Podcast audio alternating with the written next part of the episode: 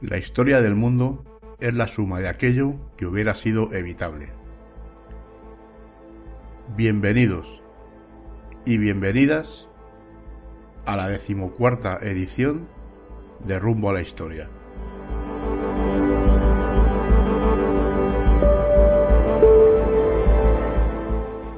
En esta entrega vamos a hablar de don Alvar Fáñez de Minaya, personaje en el cual se nos va a mezclar la historia y la leyenda.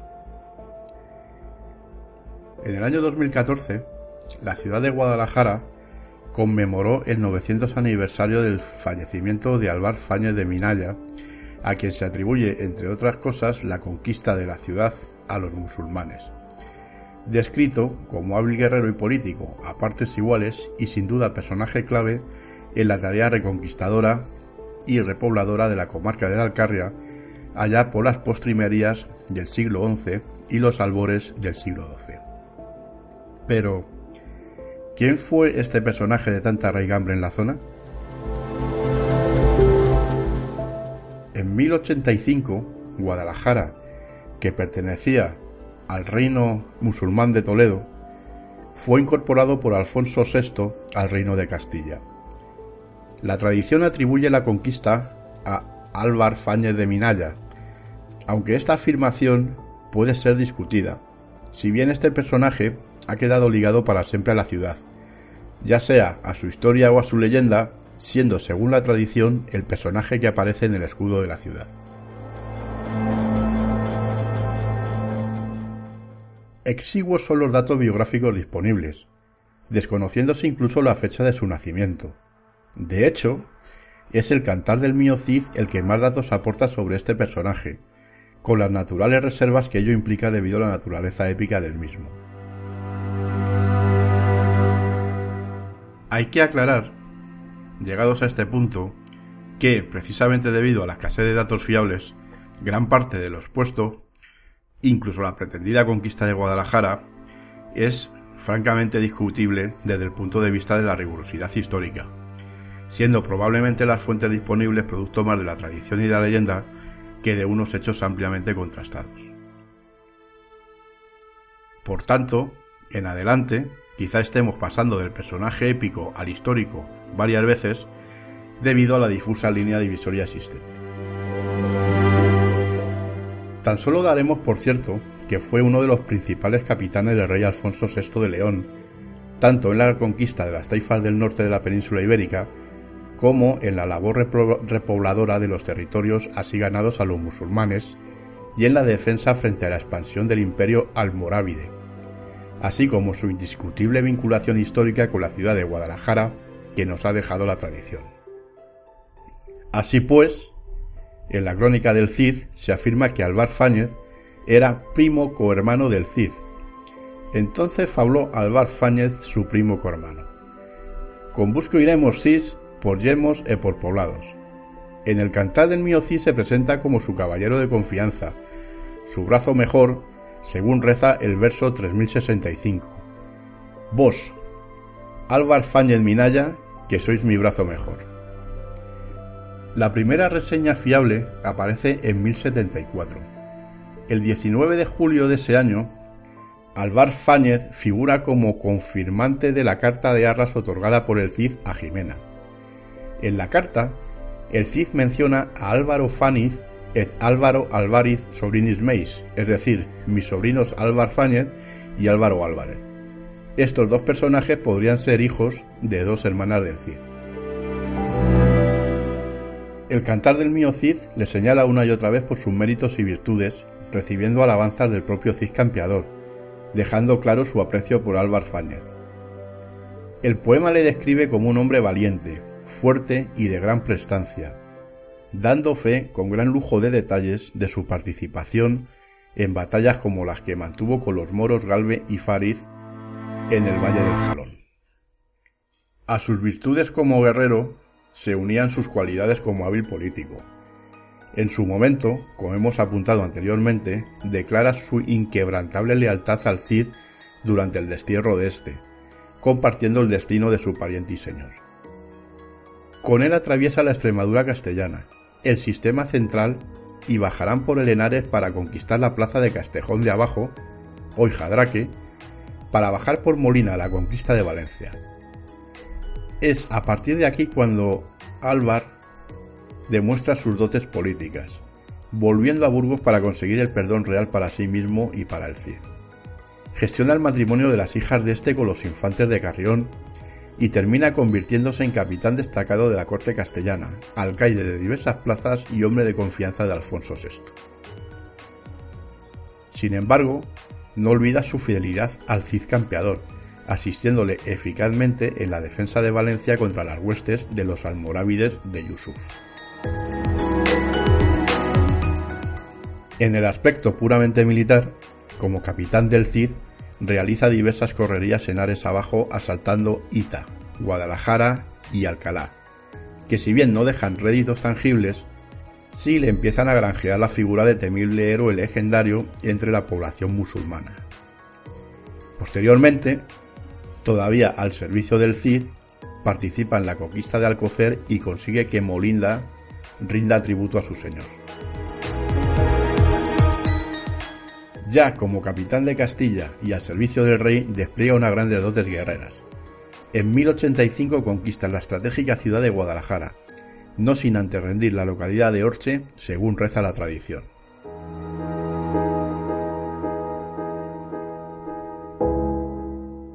No obstante, de la conquista de esta ciudad de Guadalajara, realmente no queda registro documental alguno, ni fecha, adquisición, hora ni lugar.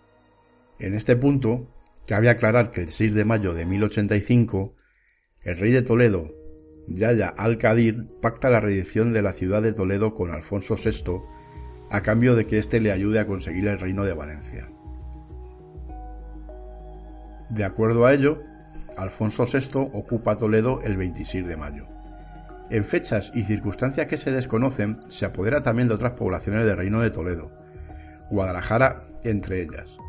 La tradición atribuye la conquista de Guadalajara a Álvar Fáñez, pero es probable que la ciudad se entregara sin lucha en cumplimiento precisamente del pacto acordado por Alfonso VI y Alcadir.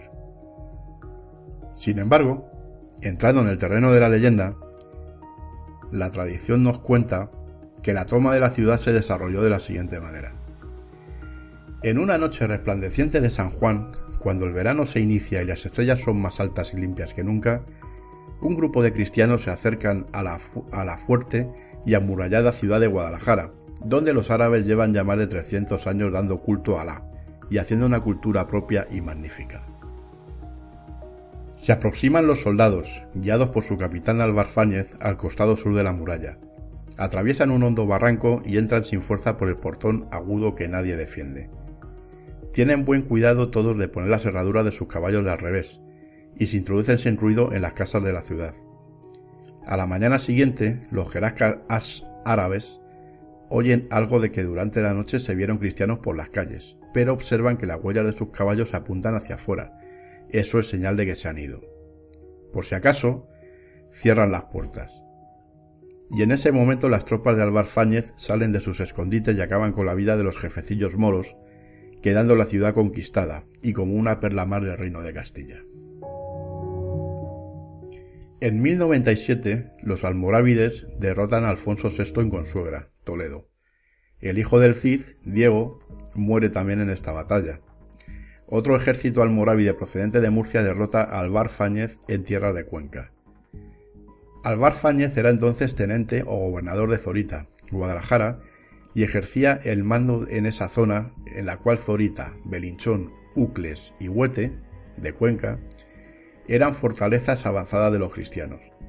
El verso 737 del Cantar del Mío Cid hace referencia a la tenencia de Zorita.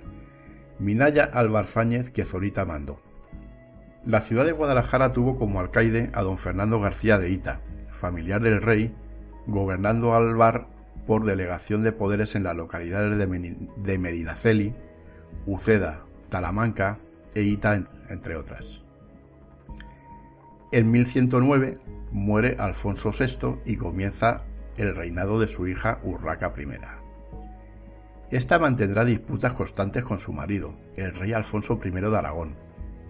En verano de ese año, los almorávides saquean las tierras de Madrid y Guadalajara. Durante el reinado de Urraca, al menos, Álvar Fáñez figura en los documentos oficiales como gobernador militar de Toledo y su frontera, Princeps Toletane Milite y Dux Toletule. A comienzos de 1113, Álvar Fáñez recupera Toledo, controlado por Alfonso I de Aragón, para la reina Urraca.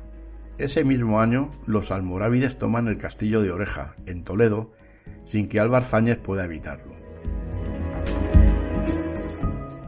Álvar Fáñez de Minaya murió en el año 1114. Parece ser que en una pelea civil con partidarios del Concejo de Segovia, siendo enterrado junto a su señor Rodrigo Díaz de Vivar en el monasterio de Cardeña.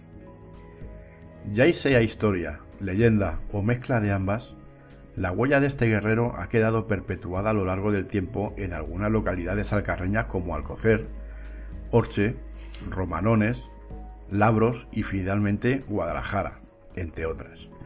De la vinculación de esta última ciudad con Alvar Fáñez da fe la noticia de que en 1173 el rey dona a la iglesia de Toledo y al arzobispo don Cerebruno unum in Guadalfaira balneum circa portan de Álvaro Fáñez situm, es decir, un baño en Guadalajara situado cerca de la puerta de Álvaro Fáñez.